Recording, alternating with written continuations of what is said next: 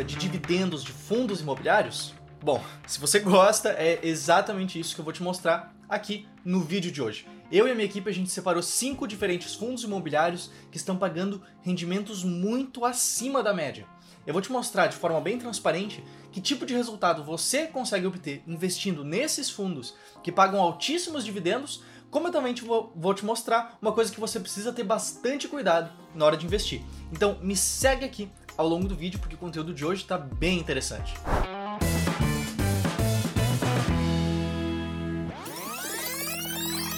Opa, opa, opa, opa, tem uma coisa também que eu quero te dizer que no último fundo imobiliário que eu vou te mostrar nesse vídeo, eu vou te explicar um conceito bastante importante que você precisa entender sobre diversificação de fundos de papel, tá certo? Eu tenho certeza que você vai gostar bastante dessa informação que eu vou te dar. Mas vamos logo para o conteúdo do vídeo.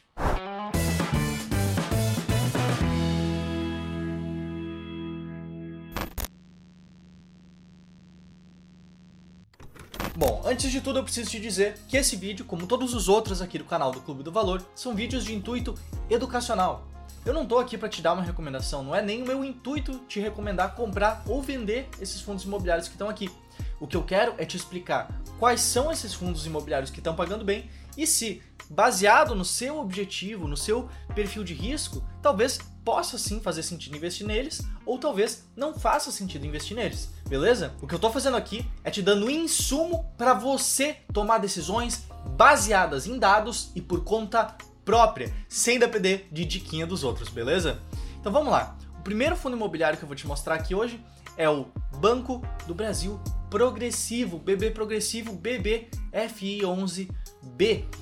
Esse é um fundo imobiliário de tijolo, do ramo de lajes corporativas, prédios de escritórios, que tem atualmente dois imóveis diferentes, o CARGE, o Centro Administrativo do Rio de Janeiro, e a sede 1 em Brasília. Esse foi um fundo que chamou atenção, inclusive, de alguns portais de notícias esse ano, por causa de, uma forte, de um forte movimento de valorização. Mas mesmo assim, é um fundo que continua com a mediana do dividend yield nos últimos 12 meses bem alta, de por volta de 1,09% ao mês. Além disso, esse fundo que eu te mostrei aqui é o fundo com o menor dividend yield de todos os fundos que eu vou te mostrar aqui nesse vídeo.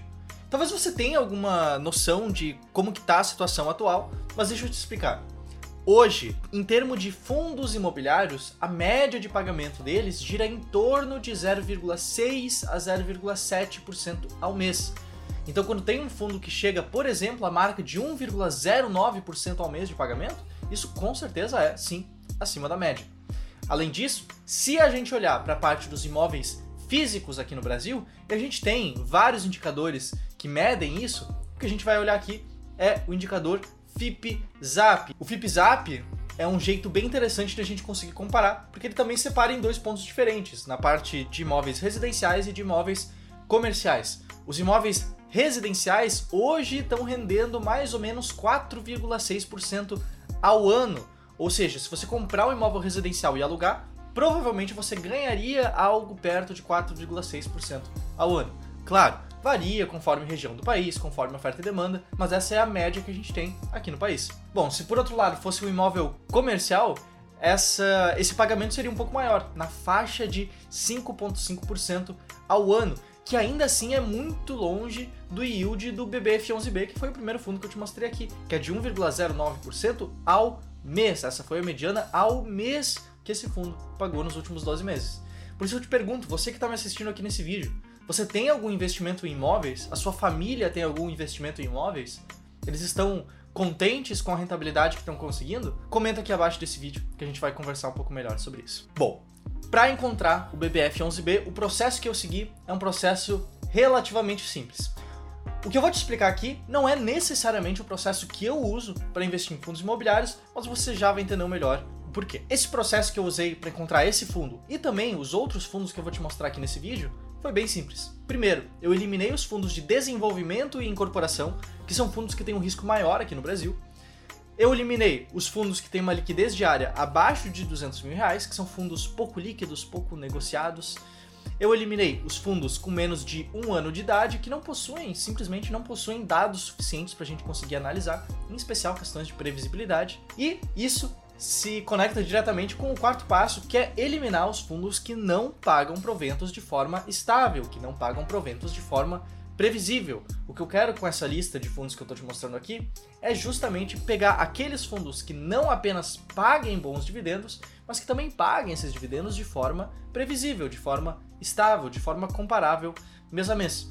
Por fim, tudo que eu fiz foi então listar por maiores pagadores de dividendos nos últimos 12 meses. E com isso a gente consegue chegar nessa lista dos cinco fundos que eu vou te mostrar aqui ao longo desse vídeo. E foi também exatamente com esse processo que eu cheguei, por exemplo, no REC Recebíveis Imobiliários, o REC R11. O REC R11 é um fundo de papel que investe majoritariamente em CRIs, que são títulos de renda fixa atrelados ao mercado imobiliário, e esses investimentos são feitos em 73 CRIs diferentes. E todas essas CRIs que está passando agora na tela são de também vários segmentos diferentes. A gente tem de loteamento, de pessoa física, de investimento imobiliário, de incorporação, logística, varejo, e não apenas espalhados nos segmentos, também tem a sua rentabilidade atrelada a diferentes indicadores, como IPCA, CDI e GPM. E aqui a questão é muito simples de entender por que, que esse fundo paga tão bem.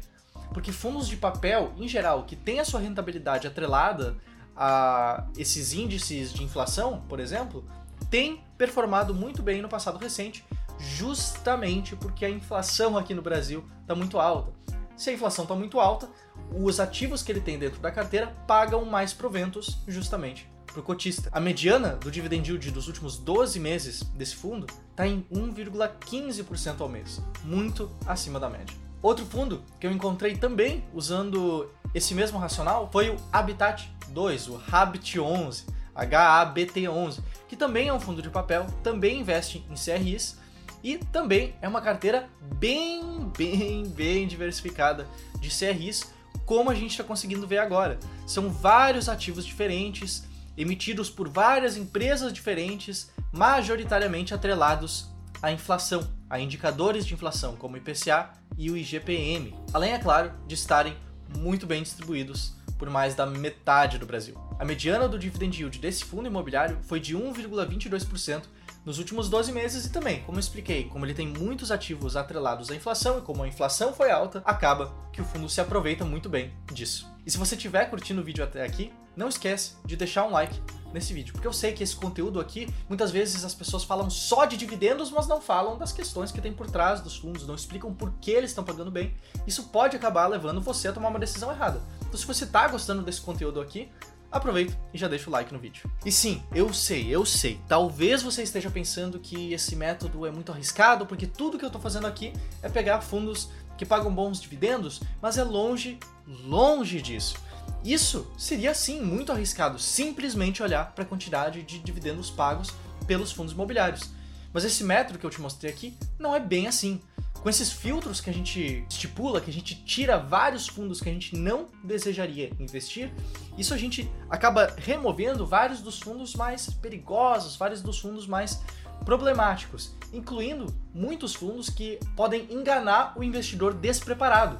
Fundos que têm, por exemplo, pagamentos não recorrentes, ou questões como renda mínima garantida. Além disso, uma boa diversificação de carteira, investir em 15 fundos imobiliários que sejam bons pagadores, por exemplo, acaba diminuindo bastante um risco específico de qualquer fundo imobiliário individualmente. O que é muito bom, porque sim, vários dos fundos que passam por esses filtros, que estão bem ranqueados, muitas vezes são fundos impopulares, fundos que as pessoas acabam não gostando tanto, porque o dividend yield de um fundo imobiliário está diretamente atrelado ao preço desse fundo imobiliário. E o preço de um fundo imobiliário, no curto prazo, a gente sabe, está alinhado com a expectativa futura, não dos ativos, não do time de gestão, mas dos investidores em geral.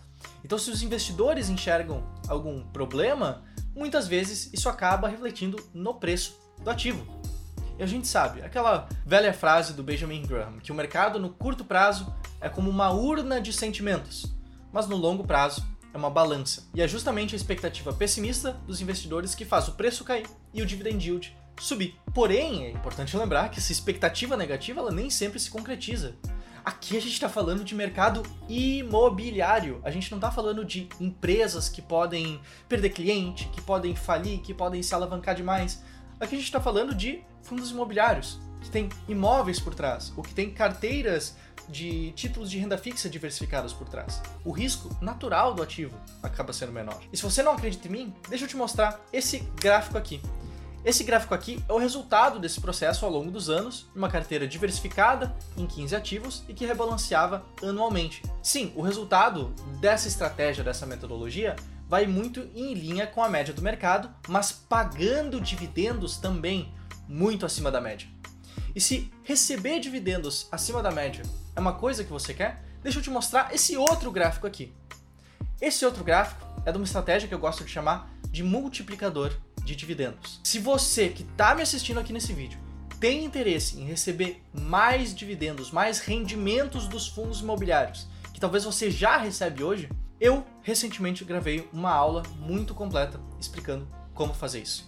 Essa aula vai ter um link aqui na descrição e no comentário fixado para você verificar. E eu sei que essa aula do multiplicador de dividendos já ajudou muita gente a investir melhor e justamente a conseguir multiplicar os seus dividendos mantendo um nível de risco bastante adequado. Então lembrando, se você tem interesse mesmo em dividendos, vai ter um link aqui abaixo com uma aula muito completa que eu tenho certeza que vai te ajudar na sua jornada enquanto investidor.